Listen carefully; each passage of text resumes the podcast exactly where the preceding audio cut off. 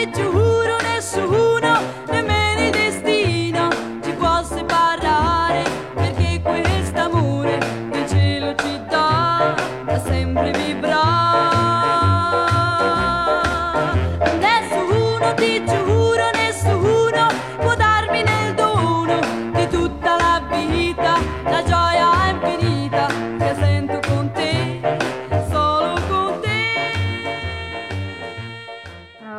这里是 Blue Memo 蓝色备忘录。然后今天是我们的第四期节目，对，然后我是雨晴，我是小李。我是波波，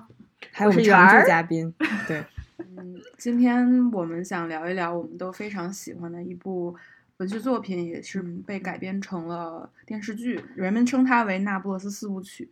对，然后但是在电视剧它叫《我的天才女友》。嗯，然后这部作品其实是发生在，嗯，它的这个历史背景其实是在二十世纪五十年代，然后一直到二零一零年左右的意大利的那不勒斯，所以其实它的这个发生的时代跟就是整个的时空背景都离我们现在的现实生活非常的远，但是我们四个人呢都或多或少的与这部作品产生非常强的共情。嗯，那么下面我们要不要先说一说每个人就是被他打动的点？啊、那我先说一下吧。比较打动的有两条线，一是他对这部小说里面的两个人物莱农和莉拉，他们两个的人物刻画非常的成功，呃，让我们看到了就是他们之间两个女性之间的友谊，还有一一些其他更深层次的纠葛和纠缠，是非常打动人的。因为这个写作者费兰特。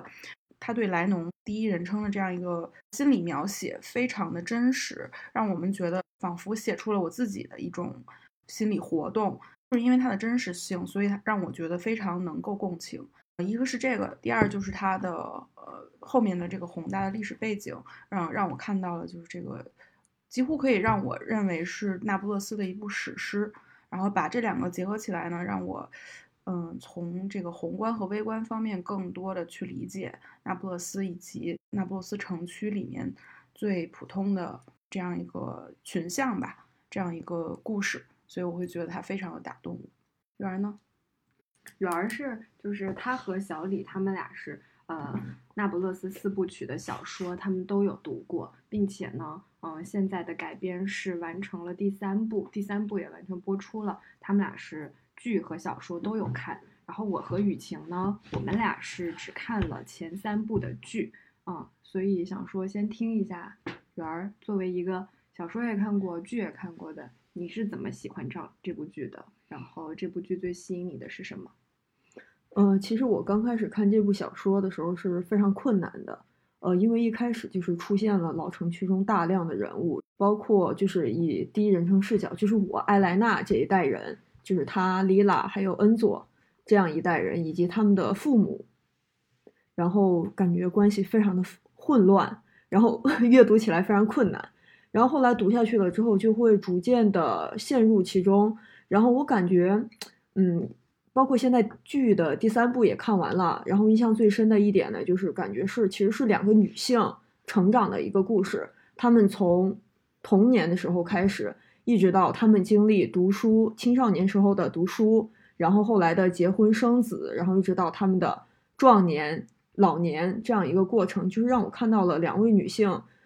在不同时期，然后两种不同方式的一个自我成长。然后还有另外一个点，刚才其实小李也说到了，就是费兰特他以艾莱娜这样第一人称的这样一个视角来展示非常多的人物内心活动，就是这种坦诚的写作也是我第一次阅读到的，其实是非常震惊的。是的，因为我觉得它里面有很多的呃心理剖析，让我会觉得过于私密，就是他会把自己很多让我觉得有些羞耻的那种有些阴想法，暗的，对很阴暗的他就非常嗯嗯直白的给你表露出来，让我觉得自己仿佛自己也被展开了一样。对，并且他的那种语言是不加修饰的，是的他写这些想法的时候就是很直白，对甚至是有一些强硬的那种风格。对的，对，嗯嗯嗯，嗯，我也有同感，就是嗯我觉得这个作品整体，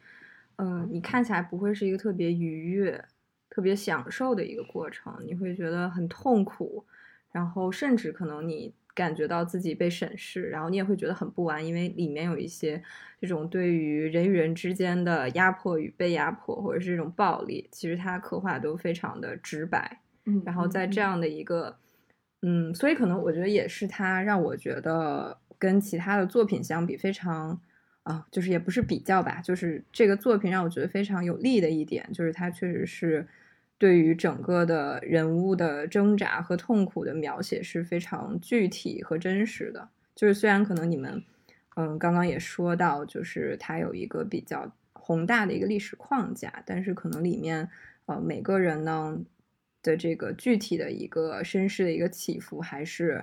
呃有他自己个人的一个个人经历的一个差异性的。是的，嗯嗯，对，是的，我同意。其实，呃，我本来一开始是在算是在小李的影响下去看的这一部剧，因为他很早就开始读小说了。嗯，他应该是对于小说当中呃人物的塑造，他刚刚也提到，呃，认为人物的塑造是非常的成功的。再加上他对于很多心理的描写也是极其的细腻，呃，以一种非常坦诚的、诚实的口吻去非常细腻的展开了人物内心的复杂的情感。我觉得这一点首先也是非常打动我的。但是对于我来说，可能我更喜欢的一点是它的冲突性。这个冲突性的话，就是一方面表现在它作为一部小说，它的情节起伏跌宕，剧情。呃，很有张力，人物和人物之间的关系，嗯，让你会觉得是一种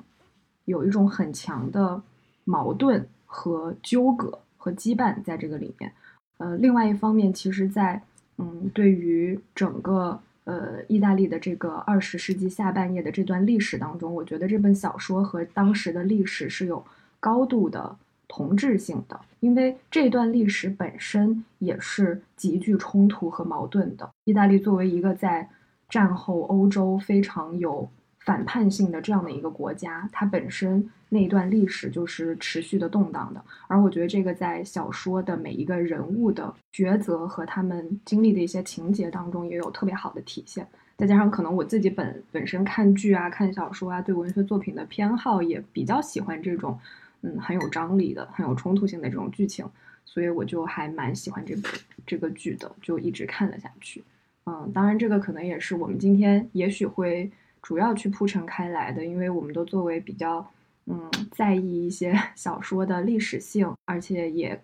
看到了这些人物身上的一些时代性的选择。所以，我们今天也想，就是透过这本小说里面一些关键的情节呀，或者是一些人物的抉择，然后来呃进一步的挖掘一些那段时期意大利的历史。后来，我们在这个议题讨论的过程当中，雨晴也提出说，觉得他作为一个并不是历史专业出身的读者呃观众来说，他也认为在这个。嗯，小说情节的展开当中，还是觉得并不是每个人的选择都是在时代的这个大环境下走向了一个趋同的方向，而是费兰特也在他的笔墨的描写当中，给了赋予了每一个个体，嗯，有差异化的，嗯，丰满的一个角色的形象。所以，我们可能既是透过小说去看历史，同时也是在拿进一步的去展开这个历史。去更好的帮助我们理解这个作品当中的人物。对，是，所以我们今天的对谈啊，主要是呃两个部分。第一个部分可能，嗯，正好请三位历史学家给我们介绍一下这个故事背后的一些重要的历史事件，然后一些时间节点，然后让我们对于这个人物的理解有一个更加就是有一个支撑或者一个依托。然后呢，刚刚波波也提到。就是费兰特，其实他的书写并没有把这个整个的书中当中的这些人物，他这种个体的痛苦，非常具体的这个感受抹平为一种社会的本质啊，或者说一一些历史的这个本质。所以我们会再通过我们对于这个背景的了解，去回看这个书中的人物。那么下面就请你们三个谁先给我们介绍一下这个书整个一个历史背景是怎么样子的？那我就来泛泛的讲一下吧。嗯嗯，就是没事儿，国关专家别紧张。这句掐掉，这句一定要必须留掐下，这句一定要掐掉。嗯，其实意大利本身就是对它不是特别的了解，但是呃，这个小说它的历史的这个时间跨度呢，是从二十世纪下半叶，其实也就是战后，然后一直延续到了二十一世纪初嘛。那就呃讲一下，其实在，呃战后墨索里尼倒台之后，其实整个战后的欧洲的这个政治地图上面，其实意大利是一个非常与众不同的国家。它跟其他的西欧国家比起来，有非常强的一个反叛性。它在这四五十年的这个历史发展进程当中，意大利呈现出一种持续不断的爆发出一种基层的这个反叛的一些社会运动，而这些社会运动在这本小说当中也从不同的人物上面体现出来了。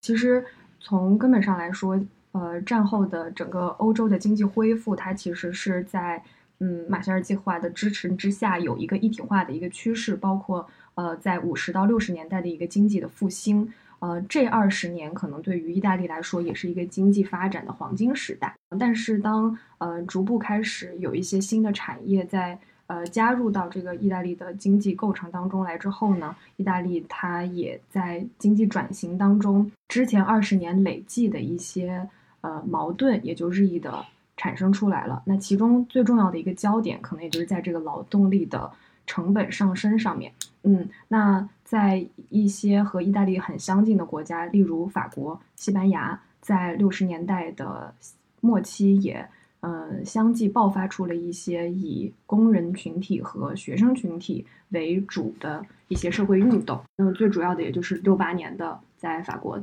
爆发的五月风暴，然后这个呢也影响到六九年意大利的热秋，这个在小说当中也是有比较突出的一个浓墨重彩的一笔。后来在经济的这种改革或者是革命运动的这个推动之下呢，相继就也催生了女权运动的一个高潮。所以我们也在小说当中看到，在七八十年代，其实呃这个里面的很多女性角色，呃不同阶层的啊、不同群体的，都或多或少有一个女性意识的觉醒。包括在第三部当中，艾莲娜也亲眼去。见证了在嗯一些城市呃广场上面爆发的女性的一些权利运动啊、这个可能就是大部分的一个背景吧。就我们可以再 zoom in 一下，在嗯到这个那不勒斯的这个老城区，然后之嗯前，嗯，小丽也有谈到过意大利的这个南北差异。嗯那么老嗯。城区呢，就处于一个相对来说比较落后、比较贫困的一个地区，然后这个也导致了兰努可能他到这个更加相对来说经济更加发达的大城市之后，他比如说他所说的这个语言、这个方言，他对此也产生了一种自我认同上的一些怀疑，他可能不愿意去使用这个那不勒斯的方言，所以就请小李跟我们说一说这个那不勒斯老城区的一些经济啊，或者是文化上面的背景。好，其实刚才波波说的这个问题，嗯、它在意大利有普遍性，但是在呃那不勒斯城区，它更有一个特殊性吧，因因为作为一个意大利南部城市，它本身就已经在经济落后于意大利北方很多，所以像很多问题。比如说宗教、女权，然后这些方面，它其实是矛盾更突出的。如果我们把意大利历史的时间轴拉得更长的话，我们可以看到，意大利南部在古代时是相对富庶的一个状态。当时希腊人在意大利南部建立了多个殖民城邦，呃，其中一个呢被他们命名为 Neapolis，希腊语的意思就是新城，也就是我们现在看到的 Naples 或者 Napoli 那不勒斯这样一个名字的词源。那不勒斯繁荣的一个原因也是在于它是一个港口城市，当时地中海贸易的这样一种繁荣，它也是呃整体带动了那不勒斯的繁荣，所以它当时的商业是非常的发达的。嗯，但是和北方这样一个更加优越的自然条件相比，南方就具有了很大的劣势。一是南部它多山脉和丘陵，所以它并不适合呃农业的一个整体发展。而北方呢，它是紧挨着阿尔卑斯山，这样一种常年的积雪融水，它是非常的稳定。而且波河平原这样一种地形也更适合农业发展。在公元八世纪之后，阿拉伯人占领了伊比利亚半岛，呃，直布罗陀海峡这条重要的航线就落入了穆斯林之手。后来，他们还一度占领了西西里岛和萨丁岛，这样我们看到更多的商人就会选择将货物从地中海上通过意大利北部来转运到欧洲，所以南部具有的商业优势就越来越衰落了。然后一直到十八、十九世纪，萨丁王国崛起，嗯，他们本身就与西北欧的联系更紧密，包括发展工业。呃，工商业等等这些富国强兵的政策吧，来加深了意大利南北部的这样一种经济差距。因为经济基础决定上层建筑嘛，所以意大利南部的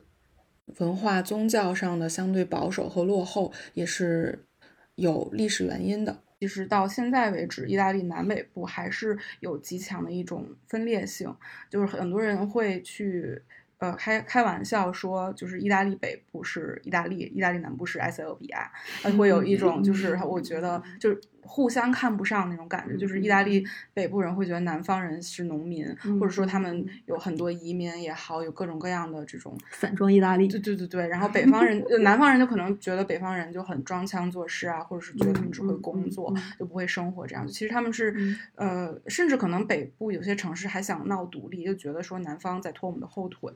对，其实都是有这种 极强的分裂性嘛。其实还是跟他的经济有关系。对，所以嗯，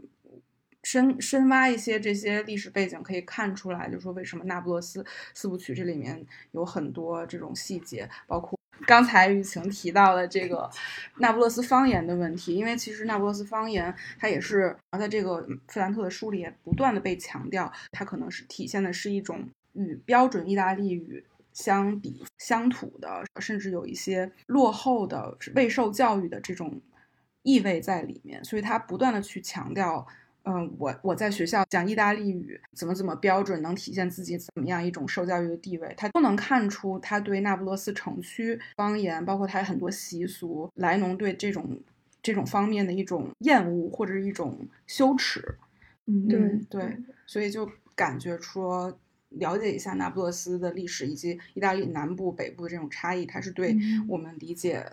呃人物角色是有帮助的。对，所以其实呃，拉努他去到这个比萨去上学的时候，他其实一方面是会受到他们这个来自大城市的学生呃他的这些同学的奚落跟嘲笑。然后当时他的那个男朋友 Franco 其实也是抱着一种改造他的心态去结识他。然后虽然可能是善意的一种改造，但是也免不了有一种精英的傲慢在里面。然后第二个是，我觉得拉努其实。他在整个的这个学院体系里面能相对来说取得成功，一个是跟他自己的努力息息相关的，第二个就是其实他还是相对来说呃比较乖巧，就是比较去容易去顺应这些规则的这样的一个性格，就是跟莉亚非常不一样。所以说，其实他在努力的去学习这种嗯经济更发达的，然后这样城市的一些语言，然后到后期去。呃，学着这种上流阶层的他们的用语去去说话，然后去行为处事，然后包括他一开始在写文章的时候，其实也是受到这些整个外部环境的一个影响，就是他其实嗯，并没有太多的去反思。他自己受到改造也好，受到支配也好的这个状况吧，更多的是去在顺从。所以我们之前也聊到，就是是不是莉拉她虽然很天才，虽然很聪明，但是她就一定如果说继续念书、继续上学，就能够像 Leno 一样，在这样的一个规则里面去活得游刃有余？其实也不一定，因为他自己是一个。批判性、批判意识还或者是反思意识比较强的一个人。嗯嗯嗯，对，是的。不过说到刚刚小李说的这个南北部问题，我有一点想要补充的是，确实就是意大利的这个南北部的发展不均的问题，是贯穿它整个历史发展的进程当中的。嗯，最重要的一个问题，其实我觉得跟地形是有或多或少的很很很重很直接的关系的。就是意大利一方面，为什么我刚刚说它在整个欧洲的政治版图上面是一个很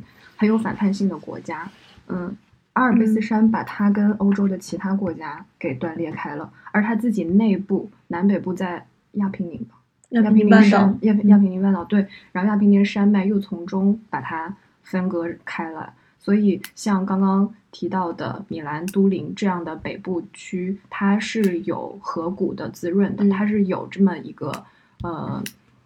呃河谷的平原的地带，给它的农业和经济，包括到后面的工业的发展提供了很坚实的基础。而南部相对来说呢，由于多山区的地形，啊、资源相对的匮乏，而且它经常发生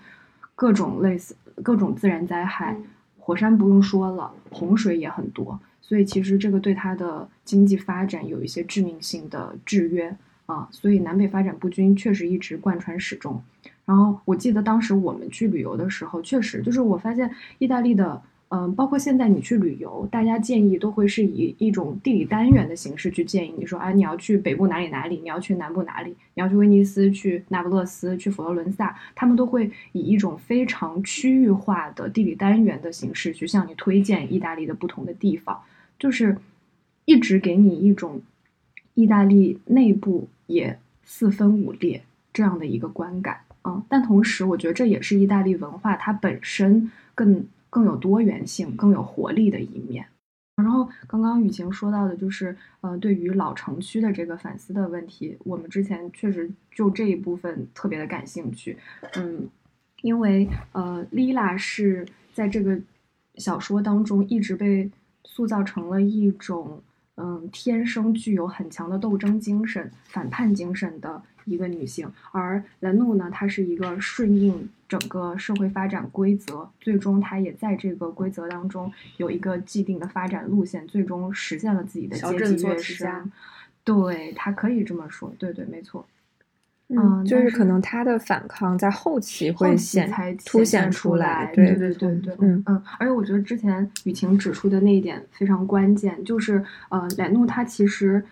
一路上走的这个呃，以教育作为他的一个发展路径的这个一个成长的历程，其实并没有让他直接实现自己的，不管是女性意识，还是嗯政治意识，嗯还是对于社会运动一些议题的这方面的觉醒，而是他自己最后在婚姻生活当中，以一些个人的经历，才激发了他的这些认识。而他的这些认识，其实在 Lila 很早很小的时候就很超前的，已经有了这些，嗯、对于社会的公正啊、正义呀、平等啊各方面的意识。嗯这可能也是就是 Lila 这个角色，嗯、能够吸引这么多观众和读者的原因，就是他真的像是一个与生俱来有对平等、正义追求的这样一个人。但是我们一直没有想通的一点是，丽娜对于老城区、对于南部这样一个贫困落后的呃老城区的这样的一个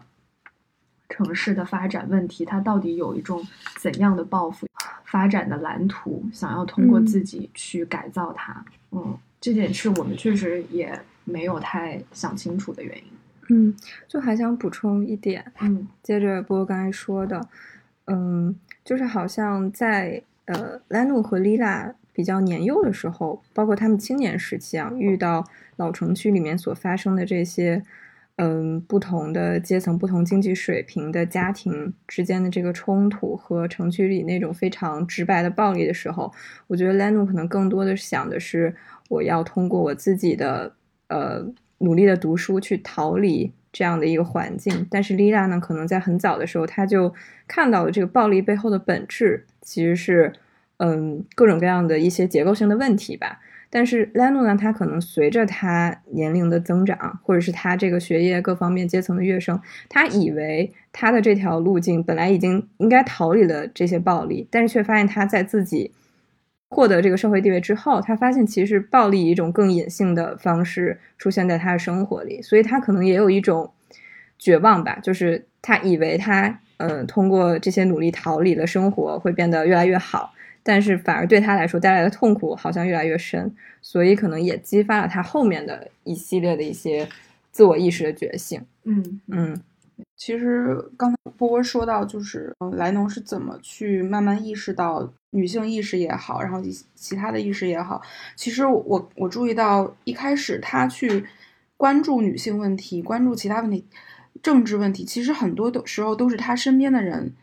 为了为了取悦尼诺，为了得到他的注意力，包括呃彼得罗的姐姐玛丽亚罗莎也是告诉他说你去看这些书。其实莱农他去看的时候，他不理解，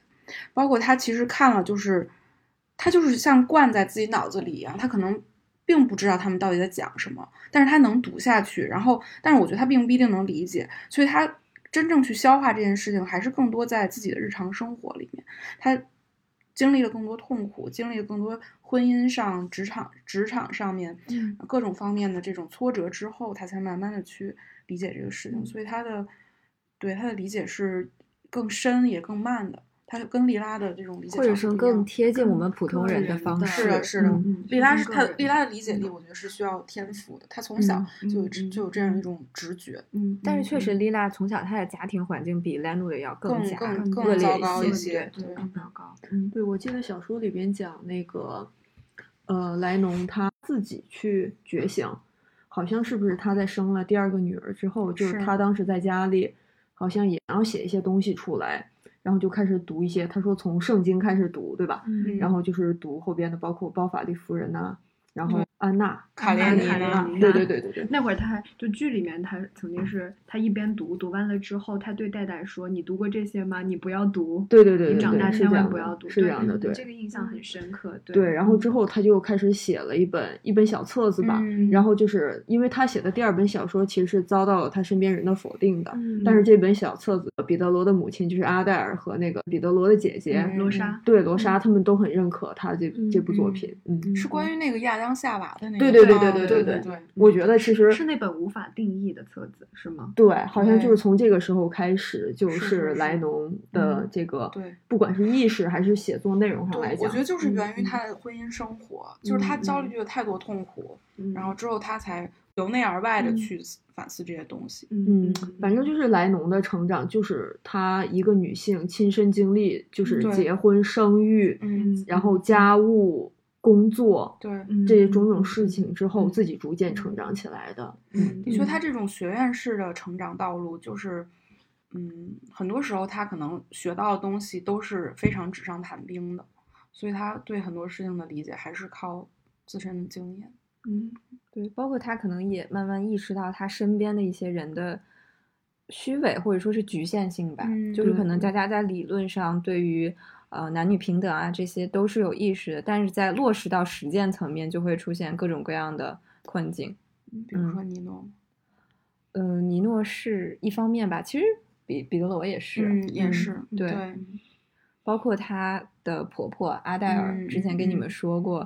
呃，她应该相对来说是独立女性的一个代表跟化身吧，也是莲诺一开始想要成为的那种人。嗯但。是我记得剧里她好像也有呃一处忘记具体在哪儿，就是表现出来过说我们女人只要为男人鼓掌。而且那天由于你们给我补充了一些原著的细节，我觉得嗯对阿黛尔这个角色的形日形象的认识其实也更加的立体一点。嗯因为之前嗯，就总觉得她好像只是一个赏识到了兰努的才华，并且想要帮助他去跻身出版业、跻身上流社会的一个伯乐。但是呃，同时在原著当中，似乎他首先一方面是在呃兰努和彼得罗的婚姻关系当中，其实他频频出现，他的角色还蛮重要的。尤其他们生了第一个孩子戴戴之后，那会儿他突然发现，就是彼得罗其实没有办法承担，就没有主动去承担家庭，呃，劳动的这个意愿，然后他自己也没有办法再去呃工作、写作、读书。嗯、彼得罗把自己锁在 家里面的书书房里里，嗯对，就是自己写自己的东西。戴戴在那里哭，需要晚上起来喂他、照顾他，其实彼得罗都完全没有一个反应。其实，嗯，这样的家庭生活，说实话，可能在 不少的我们生活，嗯，周周遭的这些，嗯，见闻当中也是不少见的。对，但是，嗯，原本在剧里面的一个呈现是，呃，当时莱诺就直接敲开了他的门，去跟他说说，呃，我现在就是你的奴隶，我我现在没有办法这样再下去了。然后彼得，哦，不对，彼得罗是是他想找一个保姆哦，对他跟嗯彼得罗嗯说、说我想要找一个保姆，然后呃来承担这些工作。彼得罗拒绝了，说我不希望这个家里有一个奴隶。我现在翻到了这个原著的这一页，好，然嗯后他把他的母亲找来，对，然后嗯他就说，嗯因为有婆婆撑腰，他忍不住说了一句，就是那你觉得我应该当奴隶？因为因为那个彼得罗说觉得雇一个保姆，觉得像在就找奴役一个人一样。嗯，对，然后呃，莱农觉得我们是给他付工资，而不是嗯说把他当奴隶。嗯然后所以莱农说，那你觉得我应该当奴隶的时候，彼得罗说你当母亲而不是奴隶。然后莱农说，我给你洗洗衣服、做饭，各种，呃，我现在要崩溃了。然后彼得罗说了一句非常伤人的话，他说：“谁强迫你了？我什么时候要求过你？”嗯就是看到这儿会，我会觉得，即使艾莱娜如此的努力从那不勒斯这样一个地方脱离出来，她嫁入了这样一个知识分子家庭，她觉得自己的生生活得到了极大的改变，但是她其实还是，我觉得比多罗已经其实比城区里的男人男生要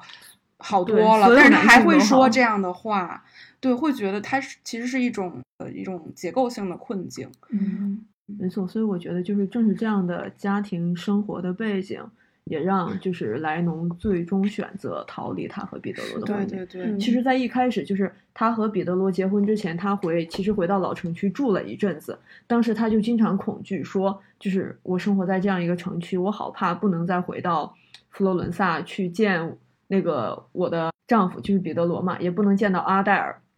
就是他觉得反差太鲜明了，他当时很恐惧。但是当他真正结婚，然后生了孩子以后，到最后他选择和尼诺远走高飞，就他不再害害怕自己失去什么。对就是他会选择放弃这段婚姻。其实当时我觉得他做出这个决定，让我觉得就是还挺意外的，因为我一直觉得他还蛮蛮看重这个东西的，因为我觉得她非常想要抓住这个，利用她老公这样一种呃身份、影响力啊什么的，就是给为自己的生活来铺路。但是她仍仍然选择了出轨，而且她有很强的一种底气。就让我觉得是他是出轨的一方，但是他的底气非常足，然后他觉得自己有一万个理由去离开这个家庭。我当时我就会觉得他是有多不喜欢现在这个生活，他才能做出这样的决定，有这样的态度。嗯，但我觉得他这个底气，一方面已经是他得到了足够多的嗯成就，嗯、就是这个家庭其实，嗯，坦白来讲，呃，能够为他所利用获得的那些社会资源和他现在的名声成就，已经是达到了一定的基础，让他有这个资格、有这个能力去说不。然后那天提到说，呃，圆儿可能不太能接受他 出轨的这一段这个情节，嗯，但是嗯，我觉得他不能说是他选择了出轨，甚至不能说他选择了尼诺。我觉得他在出轨这件事情上面是选择了自己，嗯他已经发展到了一个可以去选择自己想要过的生活的这样一个阶段。嗯，但是，嗯，他可能是想通过出轨的这样的一种方式来真正直面他自嗯己。没错，嗯嗯，是的，当时就正好是这样的一种，对，不能说是一种机遇吧，只是当说正好尼诺正尼诺正好出现在了他的眼前。嗯嗯嗯嗯，我觉得这个还有一方面，就是在他出轨这件事情上面，我觉得他跟莉拉某种程度上也形成了一种鲜明的对比，就是嗯，在前几部里，莉拉一直让我们觉得她是离经叛道的，她是不守规矩的，她是一个混乱无序的一个形象，但是。呃，其实纵观莉拉后面的感情经历，你会发现她经历了斯戴凡诺对她的一个，对她来说也是一个背叛。在她新婚那天，嗯她看到那双脚上的鞋子之后，就已经意识到斯戴凡诺是会背叛他的，他的这个选择是错误的。嗯这是他第一段对感情的认知。而第二次在尼诺身上受伤之后，他发现爱情也是不可靠的。啊，这个事情让他再一次，嗯，认清了某些两性关系当中的现实。所以之后，其实，嗯、在跟恩佐的平稳的、长久的这个关系当中，你似乎感觉不到他们俩之间有非常强的两性之间荷尔蒙的吸引。但是，我觉得他对感情的认识已嗯经、已经超越了。对，包括就是在当冷怒打电话跟他说，他还跟，哎，是打电话说的吗？就是他是他要跟尼诺好了，对对对对对对。然后那一段 Lila 的表达也嗯非常激烈的否定了他的这个行为，嗯，就是反而我觉得 Lila 在这个事情在一些个人层面，他是越来越坚定、越来越有秩序的，有一个明确的方向的。但是莱诺给人的感觉是，他从小走一种规范的好学生的好孩子的路线，可是他在这个既定的路径之下，他内心有很多的，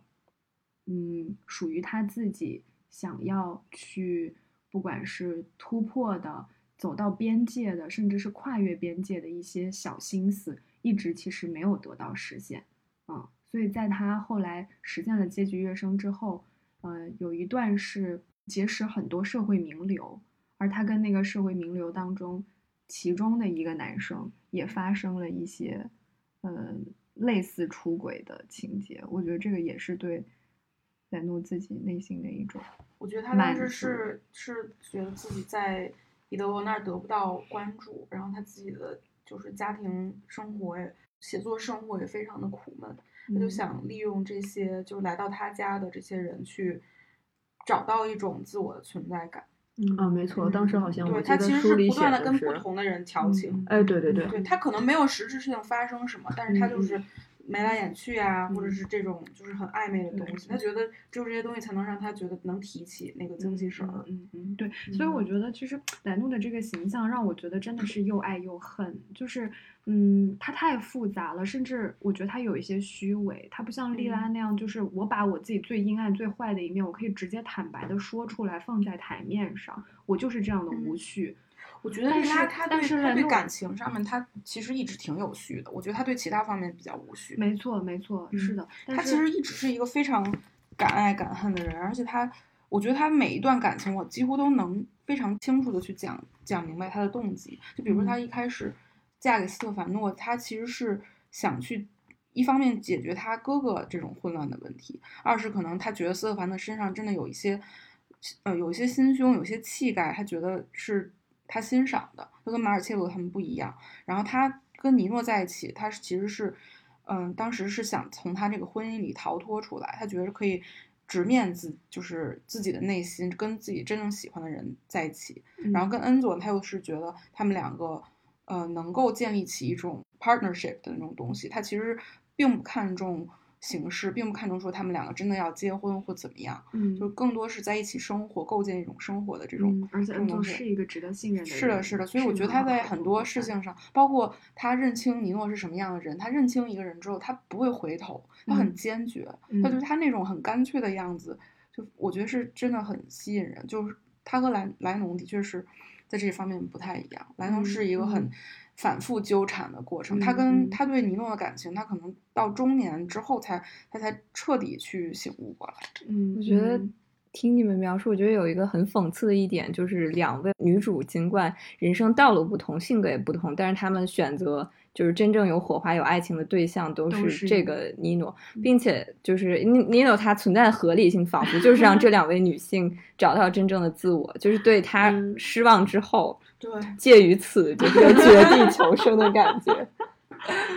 嗯嗯，然后刚刚我正好瞄到小李的这个原著书上面，就是有写说她确实 l e n o 当时在她的家庭里，呃，没有办法得到丈夫真正的尊重跟倾听，就是在他们两个沟通过程当中，她永远要是那个倾听者，就是她真实的声音不会被听到，并且她的婆婆阿黛尔其实也总是抱着一种。强者拯救弱者的心态来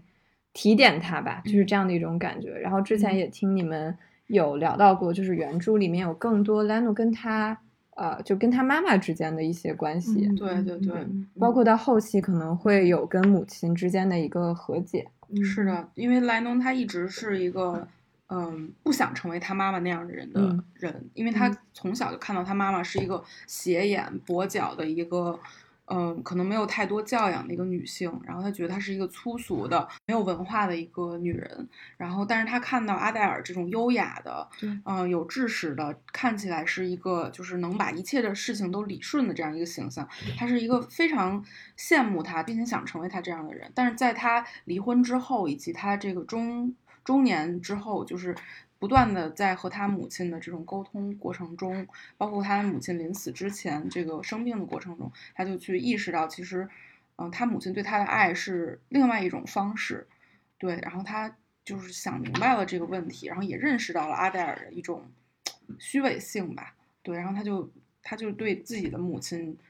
怎么说，重新拥抱了他嗯母亲这样一嗯种，嗯就认清了这种感情吧，我觉得嗯还嗯挺可贵的。嗯嗯，我觉得就是莱诺跟妈妈的关系这件事情上，还有另外一个参照系是他对于意大利南部的，或者是他对于那不勒斯老城区，呃的这种一种感情，其实有一种相似性在里面对，就是他是在呃离开了这个地方，嗯、或者是呃经过了时间的沉淀之后，远距离的观看那里，他才发现那个是他的来路。他的妈妈是他的来路，那不勒斯也是他的来路。他能发现这个人物和这段亲情和那个老城区跟他他自己的这个底层发生的一种根本性的连接，那个东西是他永远抹不去的。对，我觉得莱农他嗯，他是慢慢去拥抱自己的出身，嗯，他可能嗯。年轻的时候是想去摆脱这种是。这种，但是他越来越发现自己和他没有办法脱节，嗯。甚至他找到了一些可贵的地方。嗯嗯嗯，是的，包括刚刚说阿黛尔那个，我记得圆儿之前跟我分享，说是因为我我对他跟彼得罗的关系 就是比较好奇多一点，然后我就问圆儿说，那他跟彼得罗要坦白最后离婚呃的那一段当中，他们俩的交流有没有什么细节？圆儿跟我提出说，嗯，当时彼得罗在挽留他，希望他不要跟他离婚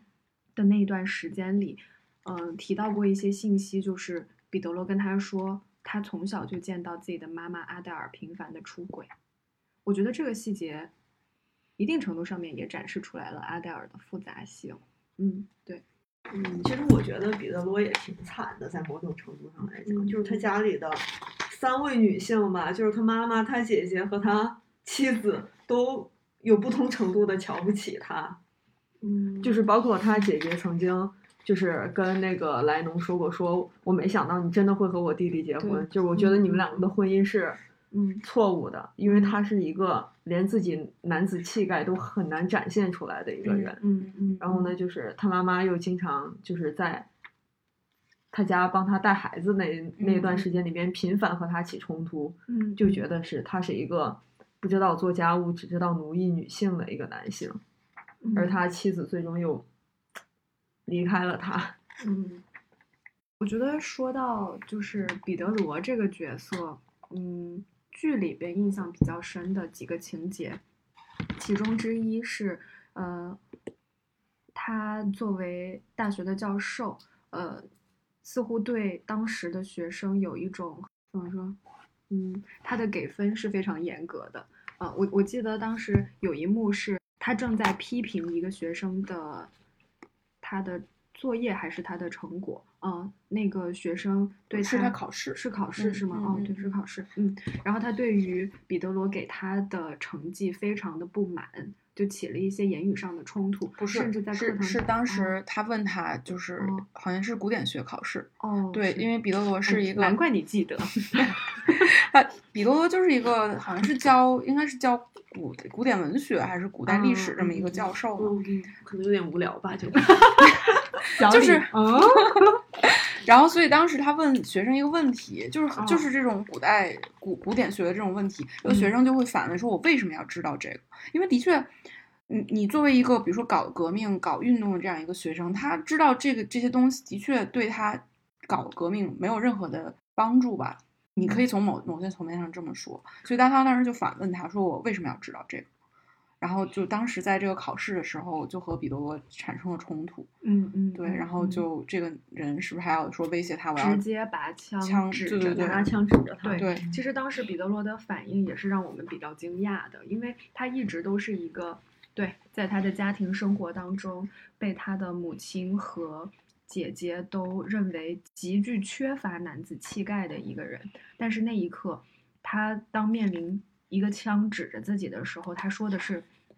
你要么就现在打死我，要么就我你离开这里之后，我就会报警，把你抓起来。”嗯，最后那个学生也非常识趣的，嗯，摆下了自己手里面的枪，最后离开了。而后面的剧情是说，包括冷怒在内，他身边的所有人都非常反对彼得罗的这个做法，甚至莱诺还跟他发生了嗯一次吵架，在吵架当中，莱诺说。你为什么不给那个学生好的成绩？你为什么要让警察去抓他？你为什么要报警呢？他只是一个学生啊！再加上那个学生，他还是你父亲的好朋友的儿子，你不应该这样对待他。彼得罗说他已经拿枪指着我了。然后莱诺说，呃，那他也没有开枪啊。我当时对于这个情节十分的不解，我觉得这个学生已经在课堂上面做出了如此激进的一个。也只是开枪未遂，一个伤害未遂的举动，为什么像兰怒这样的高知，他还会认为说不应该去对这个学生有所惩罚？后来这也引起了我们对当时学生运动的一个好奇。我就看到说，其实，在六十年代末期，意大利面临的整个的社会的危机，其实就是这个样子的。嗯，但其实他的学生运动在。法国的五月风风暴发生之前一年就已经开始了，但是那个时候最重要的、重最重要的，也就是可以波及到像彼得罗这样的特权阶层的一个原因，是在于大学的扩招。那个时候，六八年的在校大学生数量其实是五一年的两倍，他们同年招收了五十万的新生入学，但是最终其实只有三万一千的学生能够顺利毕业。嗯，所以很多学生就认为，为什么我们都毕不了业，是因为这些大学教授不给我们学生好的成绩，是他们不让我们毕业的。于是这些学生的矛盾矛头就指向了这些大学教授，他们对于一些传统的意大利的这个学校的制度就发生了一些不满和反抗。其实最后的这个反抗已经不只是停留在对于传统的大学制度、高校体制的一个反叛。最后就直接扩展到了整个社会上面的一个反叛，所以其实学生运动成了意大利工人运动的一个导火索。嗯，那刚刚波波说到学生对于呃既有的教育体制的一个不满之外，其实我还有一个印象特别深刻的就是当时 Lanu 的那个前男友 Franco，然后他也是一个。呃，比较叛逆的，然后不好好学习，最后呢，也就是辍学了。然后他当时就在跟丹奴告别的时候就说：“你看一看外面的世界在发生什么重要的事情，但是我们却在这里读这些无用的书。”所以其实我还有一个困惑，就是 Franco 当时他所指向的这些外面发生的重要的事件到底是哪些？包括他后面跟嗯彼得罗的姐姐他们到底在抗争跟抗议什么？嗯嗯嗯。这个其实跟一开始我们说到的意大利意意大利当时的一个经济发展的环境和它在欧洲的位置，以及受到的欧洲的甚至是国际的一些社会思潮的影响有着高度的相关性。首先，它在五六十年代，意大利经济经历了一个呃快速发展的一个时代，这二十年是它的黄金时代。这一段时间的发展当中，其实它的失业率是很低的，因为它有大量的需求，所以就激发了很多的。呃，就业岗位，而这些就业岗位也就有更多的人去就业嘛。嗯，在一个低失业率的这个快速发展的过程当中，其实社会是相对来说比较稳定一点的。但是，其实任何快速发展的经济，它势必会隐藏着很多的问题，而这些问题，其实在经过这二十年的发展过程当中就累积了下来。最突出的一个矛盾，其实就是资本的剥削对于工人阶级的剥削。那个时候，我们也能在这个小说里面看到，其实丽拉当时在工厂里面，她过的那个工人生活，真的是我们现在没有办法去想象的。嗯，他们被资本的剥削、被压迫，然后每天无休止的去工作，而很多呃正常的一些权益都是得不到保证的。所以在这个过程当中，其实这些工人的愤怒和嗯压抑已久的这个心情，已经是。被累积了很多年之久了，然后随着当时呃一方面，比如说呃这个社会主义一些新兴国家的建立，包括我们在内的这些呃社会主义国家都呃有了一个新兴的发展，嗯，毛主义在欧洲的一个大范围的传播，也给这些学生呃这些工人阶级也看到了希望啊。当然呃最早接受这一批呃社会运动思潮感染的。受到社会主义感召的，恰恰是在学校里面读书的这些学生。一方面，他们受到接受了这些社会思潮的一个影响和感召；另外一方面呢，他们自己也也提到说，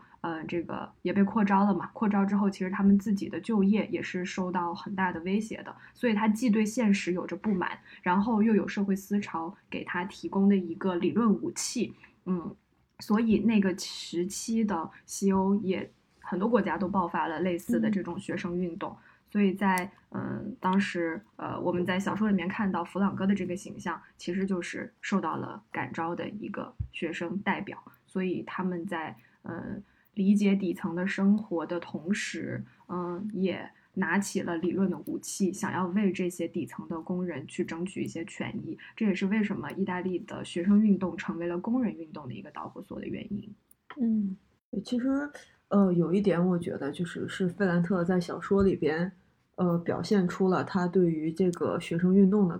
一点点不满或者是质疑吧。我觉得，就是呃，那个帕斯卡莱邀请莉拉去参加他们那个运动的时候，然后就是他要求莉拉一定要发言嘛。然后莉拉当时还有当时他原来那个高中老师的女儿，对对对，纳迪亚，对纳迪亚，对。然后莉拉当时就站起来说：“我每天要在香肠工厂里边这样。”辛勤的工作，就讲了他当时恶劣的工作环境，以及他回家还要育儿，他要赚钱去养他的孩子。其实当时在座的所有人都惊呆了，嗯，就是就是这些学生，他们虽然是搞这个，我们说说是搞革命的，但是他们真正对于这个工人在工厂里的处境是怎样的，其实他们可能并没有那么深刻的体会。对，所以之后就是 Nadia 就把丽拉说的这些整理出来，就写出来了嘛。然后之后还给那个 Lila 带来了一些麻烦，对，嗯嗯，对，我觉得就是那个费兰特给我们的。虽然说他们可能出发点是好的，但是在选择的方式上面，因为可能没有这种切肤之痛，没有这种亲身的经历，而在方式上面，其实更多的是一种从这种我要去解决一个呃赋予的一个非常严重的一个结构性的问题，它是其实是从这个非常重大的一个叙事宏大的一个叙事出发，而不是说。许许多多像他们所看到的、所了解的，像丽娜这样她的真实生活出发的，对，没错是这样的。所以其实可能像丽娜当时对于他们的这些行为，还是有一些排斥跟愤怒的。没错，对，因为后来丽娜还曾经那个怒斥过在她工厂门口发传单的一个小孩儿，就说说你不要来影响我的工作，我要赚钱养家，不像你们一样。就是你们每天不去上学，还有钱有闲在这里来发传单。嗯嗯，对，我记得在这个书里面，呃，费兰特还写到一点，就是当时莱农看到莉拉的这个处境的时候，他非常的生气，然后他当时也是动用了自己，就是嗯，因为彼得罗所拥有这些社会关系，想去用个人的方式去帮莉拉解决这个困境，但当时他可能也的确达到目的了，呃，就是用一种。就是动用社会关系去，比如说威慑呀也好，就就这些方面也好，对他当时达到了这个目的，他可能只是解决利拉个人的问题，然后当时其实还遭到了帕斯卡莱他们的讽刺，就是说，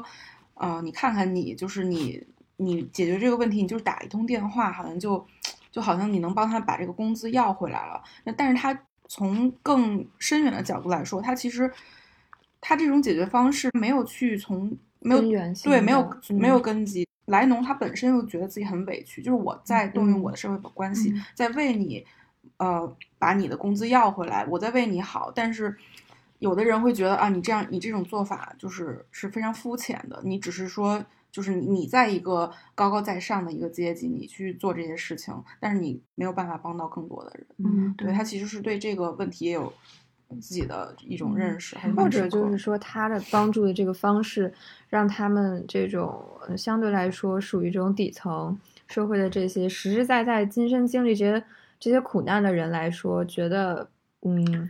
其实就是一个特权人物动用了你的权利就是是使用了他那样的一套话语体系，而不是说真正尊重我们的诉求、我们的自主性，就是我们。也有我们自己的能力去做出我们想要的改变，但是你总是要用你那样一套方式，好像来拯救高高在上拯救我们。它像一种施舍，嗯，它不是说一种呃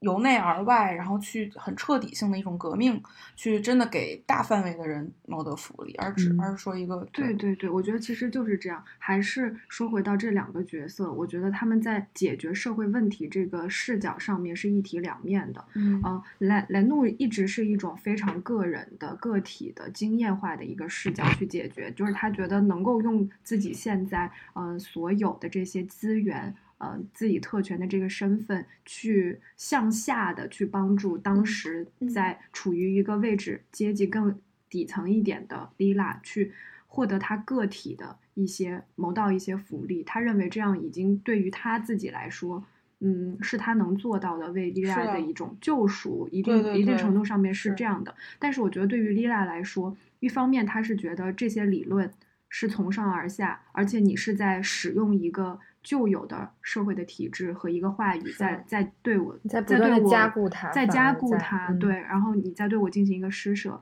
但是同时，我觉得丽娜她反叛的是这个制度的根基，而且是一个更大层面的一个社会层面的制度。就是我不是只要你解决我这一个人的问题，对而且你解决了我，你就能解决所有吗？其实，而且莱农帮助莉拉，他很多时候是也是出于一种私心，就是他想向他展示，你看我现在厉害了，我有这些社会资源了，就嗯。不仅是要工资这件事儿，还有其嗯。他帮他请医生，嗯，就很多时候，都是带他去找，就动用阿黛尔的关系去找、去看心脏医生。嗯。当然，这个嗯。医生也是看到看到是莱农的面子，就会一直忽略莉拉，跟莱农来说，哎，你是那个彼得罗家的儿媳妇儿，哎，说你你们你们就是你你的公公很有成就什么之类的这种，就其实很多时候都是 莱农在某一方面，嗯，说不好听一点是想去。向莉拉展现，展示对我我能够现在比你强对我现在比你强，我能照顾你，我能给你嗯就这样一种感觉。嗯嗯，对对对，那我就想说，再结合刚刚波波讲到的学生运动的一些，结合当时的一些思潮来总结一下，就是大概当时的人们的诉求就是以下几点，嗯就比如说当时的大学生们在就业压力和这这样一些现实的社会问题之前，然后他们又比如说受到了一些无政府主义和这嗯。种个人自由主义的影响下，嗯。他们觉得是政府、政党，嗯。包括学校都是在压迫他们的个人自由，嗯，然后宗教嗯。和法律是在压迫女性的个人自由、嗯。人身自由，对吧？嗯比如说像这种堕胎问题呀，还有这种结婚、婚姻问题。嗯嗯，然后，而对于工人阶层来讲，是当时这种资本主义对于工人阶级的一个压迫。嗯对，所以说，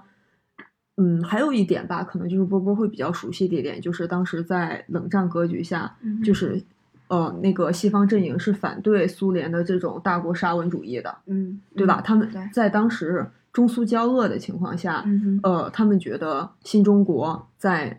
毛主席的带领下是走向了一条对更独立自主的一条道路。嗯对，然后这样就是其实综合种种因素来讲，很多学生在当时是选择了马克思主义。嗯，对，嗯，但是马克思主义在意大利的一个本土化，其实遭遇了一些阻碍。这也就是为什么我们刚刚提到的这些学生，或者是一些特权阶层，他们在理使用这个理论的过程当中，发现，在意大利没有办法很通畅的去使用它，嗯没有办法作为一个照本宣科的指导思想，也是因为意大利有自己更特殊的问题。嗯嗯，就说到刚刚这个宗教问题，我觉得小李可能会有一些话要讲，因为哦之前小李一开始就很关注说，哎，为什么丽拉跟 Stefano，呃，发现 Stefano 他出轨之后，呃，只是跟他分居没有离婚，呃，是小李发现说，一九七零年代之前的意大利是不允许离婚的。对，其实是当时我是一是觉得，嗯，在这个老城区，他们把婚姻这件事情看得很重，嗯，然后比如说他们这个，无论是这个结婚典礼的盛大也好，然后也是在要在这个神父的祝福下，然后包括，呃，到后面就是莱农结婚的时候，在教堂结婚还是在市政厅结婚这件事情，其实和他父母发生了很大的冲突。对对，尤其是他母亲非常不能理解对不在教堂对对结婚对，他就这件事情觉得说，哎，你这个男的彼得罗，他不愿意在教堂结婚，这个人是不是有毛病？就是这样，甚至有发他不愿意在神的面前对对承认他爱对，你。是的，是的，是的。而且，但是彼得罗他自己对这个也有自己的坚持，而且非常的坚决，就甚至就觉得说，如果不在市政厅结婚，我就可能就不结婚我就不结婚。对，当时当时在这这个电视剧里面，它呈现的两方的这种坚持，然后包括他们这种沟通，其实当时还蛮动人的。就我就好奇说，为什么这个这么重要？就好像说，宗教在这个离婚和结婚方面，就扮演了极大的这这样一种角色吧。我也查到了一些资料，然后就讲到说，当时其实意大利社会它是长期受到这个天主教民主党的一种统治的影响，然后当时他们也是在这这个党在社会中扮演的角色，也是可能我们现在无法想象的。我想到一个细节，就是当时莱农他们上高中的时候，是专门有宗教课的这样一种这这样一门课，然后这个老师会给你讲各种各样的就是宗教理论啊，当时也。艾莲娜也非常的不堪其扰吧，因为她其实那时候可能已经通过自己的阅读和学习，萌发了一些反宗教的意识，嗯，萌发了一些世俗化的意识，所以当时也触发了他在课堂上和宗教老师的一种冲突，而且他其实当时还为自己的这种，就还蛮骄傲的对自己这种行为，而且后来还把自己的想法写成了就是一个文章，想要发发表到尼诺的那个小册子上，然后。呃，我刚刚想说的是，意意大利共产党是想和他这个民天天民党寻求一个长期的合作，但是呢，最后他们两个都忽略了民众的这样一种共同的愿望，就是要打破这种蒙昧主义，最后就爆发出了想要争取突破这些宗教上的束缚意愿。在一九六五年的时候，就提出了一个离婚法案，然后在一九七零年十二月份的时候，离婚法案就写入了法律法律条文，所以在莉拉可能在三十多岁的时候，她就真的可以和，呃，瑟凡诺离婚。对，当但是当时对对莉拉来说可能也不那么重要，离婚也不重要。对，离不离婚也不重要。她其实也不是一个在意在意这个形式的人。嗯，然后除了这个以外，还有一个嗯堕胎法案的问题。嗯，当时也是就是在这个意大利社会，尤其是南部，他们是对这个流产。啊，避孕是一个非常反感的事情，在当时这个社会语境下，广大的妇女其实对这个也是有很多的反抗。比如说，在一九七五年十一月份的时候，有五万名妇女她徒步到罗马游行，要求这个堕胎合法化。然后最后呢，也其实也是达到了他们的效果。一九七八年的时候，他也通过了这个堕胎法案。然后包括呃，剧里它也会体现到这个。当时社会女性对避孕药的这样一种认识，他是说用于调理月经，因为当时他们开的时候应该是还没有通过这个法案的，应该是在这个法案推崇之前。但是呢，市场上已经有一些避孕药了，因为它有这个市场的需求，同时也有一些女性开始有了这种解放自我的这个意识嘛，啊，所以其实有这个诉求的。但是那会儿开避孕药这个事情还是在一个灰色地带。所以其实这些医生给开避孕药这件事情套上了一个壳儿，就说我们其实这个药呢不是为了去避孕，而是为了调理月经，啊，就是采取这样的一种话术来包装了女性自我解放的一个是一个事件。对，所以其实其实女权运动一直在发展的过程当中，它需要用各种的壳儿，嗯，给自己套上这样那样的说辞，采用一些话术。才可以为自己谋得自我权利的。对，对，因为当时我记得剧里面，就是莉拉和莱莱农去见这个妇科医生的时候，他们是在一个私下的一个场所，还不能说拿到台面上。那个医生不是一个妇科医生哦，他不是。对，他们当时找的那个男医生，对对对对，然后那个男医生不给他们开，然后丽拉就说：“我知道你有，那你告诉我去哪里开。”嗯嗯，所以这个医生才给了他们那个。药贩子对对对对的的联系方式，对，然后那个时间点应该是在一九六九年，就是莱农结婚之前，因为莱农是一九六九年的夏天结的婚，嗯，是在此之前他和莉拉见了面，然后他们两个一起去找那位女医生开了药，然后呢，就是呃，剧里怎么演的我忘记了，反正就是在那个小说里边写的是，就是那个医生给了他们一些药，然后说我不要你们的钱，这是我们私下发起的一个组织，嗯，对，可能就是。那个医生应该就是，对对，当时这种女性运动的一员参与者之一。然后在同时代，应该也有很多其他的女性主义的游行，就比如说当时在这个剧里会反映很多，呃，女性在街上举着这个标语，然后就说我是能够掌握我的身体，我属于我自己。就它有一种就是我对我身体的一种掌控权的表达吧。嗯，嗯，对他不断的这个时候，那个剧里的片头曲战歌响起。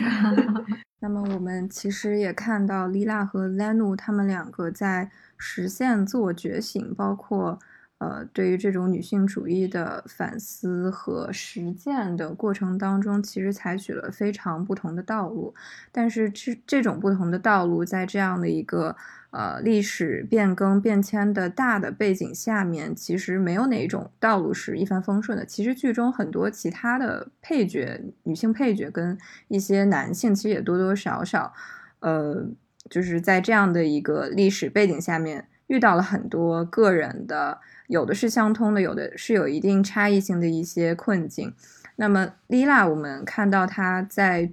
在这个作品当中，最后是选择去隐去自己。他的这个隐去呢，如果我们从悲观的角度上来讲，很有可能是莉拉对于呃自己个人的一个抗争、反叛的一种失望。就是他认为自己个体的力量在这样一个结构性的困境当中是非常渺小的，但是从积极的角度上来讲呢，很有可能是到后期，莉拉慢慢的发现兰努他在慢慢慢慢的与自己，呃，对于想要去怎么样影响这个世界，做出更大的积极的呃改变与创造价值的这个过程当中，呃，兰努慢慢可以脱离自己的影响，可以独立的去。做出更大的一些改变，呃，那么这里就请波波最后以书中对于他们二人关系的一个描写来结束我们今天的聊天。嗯，对，就是让我们觉得兰诺是从莉拉的手中接过了一个接力棒，兰诺现在可以通过更现实的方式去实现莉拉某些理想。我觉得这段话是呃原著当中是元儿当时发给我的，嗯，我觉得是对他们关系的一个非常好的注解。下面给大家读一下：真词拙句。有时候我想象，假如我和丽拉都参加了升中学的考试，我们一起上了高中和大学，我们息息相通，携手共进，那我的生活，她的生活会是什么样子的呢？我们会是完美的伴侣。会把知识的力量、相互的理解，还有想象的乐趣融为一体。我们会一起写作，签上我们俩的名字。我们会从对方身上汲取力量。我们会肩并肩进行斗争。那些属于我们的，只会属于我们。女性深处、内心深处的孤独很折磨人。我想，把两个人分开是一种浪费，相互没有参照，没有支撑。在这种情况下，我觉得好像自己的思想被切成了两半，很诱人，但也有缺陷。我非常迫切地希望得到肯定和发展，因为我的这些思想不是很坚定，没有底气。这时，我又想打电话给他，对他说：“我想告诉你，我现在反思的一个问题，我们一起讨论一下吧。告诉我你是怎么想的。你记不记得你当初跟我说过阿方索的事儿？但我已经永远失去这个机会了。”失去他已经有十几年了，我应该学着自给自足。真的好想哭啊！嗯，我我已经憋住了，我都快哭出来了。就是觉得这段描写还是非常真实的。就是其实，嗯，兰诺他可能他是一个有点虚伪的人，但是他对他在对于莉拉的认识和这段友情当中，其实是非常真诚的。对他对于莉拉的赞美，对于自己的贬低跟鄙夷，嗯嗯，其实都非常真实。没错，而且虽然我们觉得兰诺是一个也许有一些虚伪面具的人，但是在这部小说当中，以费兰特非常坦诚的口吻